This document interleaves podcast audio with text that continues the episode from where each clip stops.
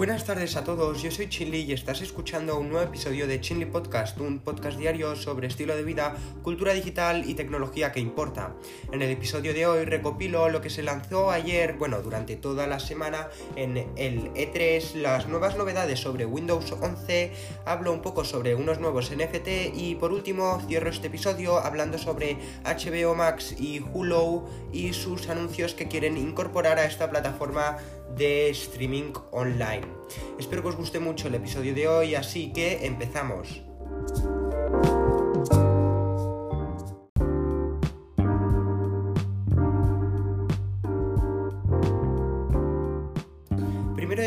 Hablar sobre el E3, donde esta semana, bueno, la semana pasada ha sido una larga e intensa semana con novedades y muchas presentaciones de diferentes empresas, donde terminó ayer 15 de junio y Nintendo acabó cerrando esta presentación, bueno, esta semana del E3, que el E3 es la feria de Las Vegas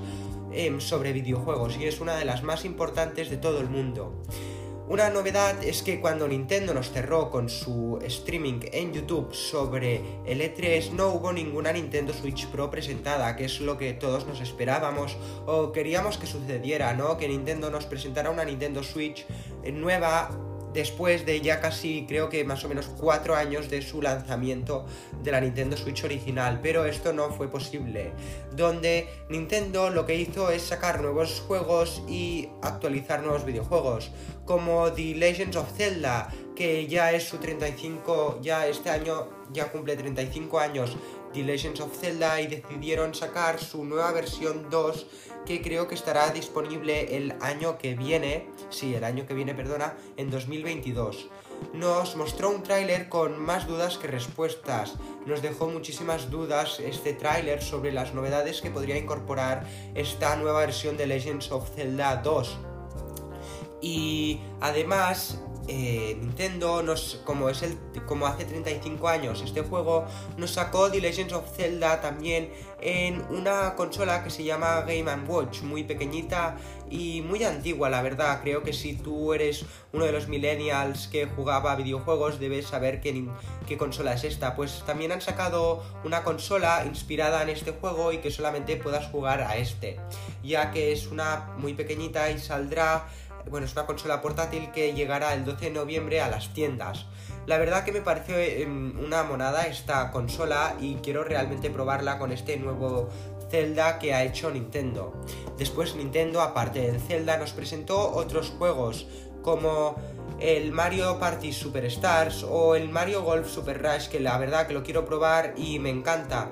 Después también Super Monkey Ball Banana Mania, o Two Point Campus y muchísimos más juegos que añadirán al catálogo de Nintendo Switch. Además, el Zelda fue el juego con el que presentaron la Nintendo Switch y es mi juego favorito de Nintendo. Por eso me ha parecido un poco raro que no em, sacaran una Nintendo Switch Pro, ya que creo que iría, bueno, estaría bien que todo estuviera ligado con el nuevo lanzamiento de la Nintendo Switch Pro. Pero bueno, espero que la saquen de aquí pronto y que la podamos probar todos y tenerlas en nuestras manos. Ahora, dejando de banda el evento del E3, os voy a hablar sobre Windows 11, donde tenemos más novedades sobre un, un vídeo que publicó Microsoft hace poco, donde hemos podido ver que no será una actualización tan estética de los iconos como yo dije, sino Microsoft va más allá haciendo una nueva versión más simplificada, elegante y bonita y los iconos en la barra de tareas, eh, que normalmente está abajo, eh, se mostrarán de forma centrada, pero para la gente que no las que, que, sea más clásica, los podrá mover todos los iconos como ahora en el Windows 10 hacia el lado izquierdo. Y esta nueva banda, eh, esta nueva, esta nueva banda de, de tareas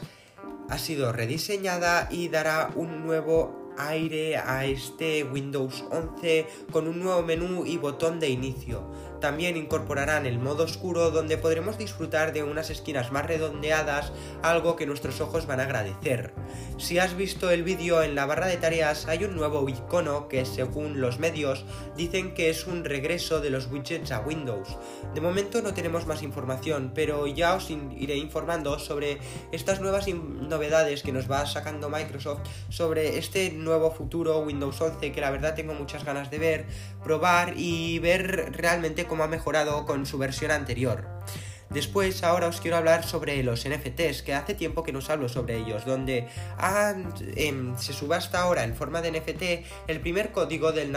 del, navegador World Wide Web, donde fue uno de los primeros, para no decir el primer navegador de Internet, donde se, como he dicho, el primer código se subasta en forma de NFT. No me acuerdo realmente quién fue quien lo subastó, pero me parece un NFT brutal que creo que lo, van a sacar de las manos muy rápidamente, ya que para todos los tequi o gente que les encanta la tecnología, esto puede ser un gran recuerdo o una gran adquisición hacia su colección de cosas tecnológicas antiguas. Y por último, quiero cerrar este episodio hablando sobre las plataformas de streaming, hablando de Internet.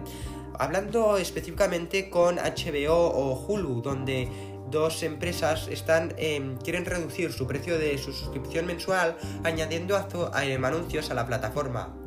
Y la verdad es que me parece una buena idea, pero no del todo, ya que añadir anuncios a estas plataformas es como YouTube que te los tendrás, bueno, en este caso no será como YouTube, ya que te los tendrás que mirar enteros estos anuncios y a veces puede ser un poco más pesado ver estos anuncios y se alargará más el tiempo que estés mirando esta serie.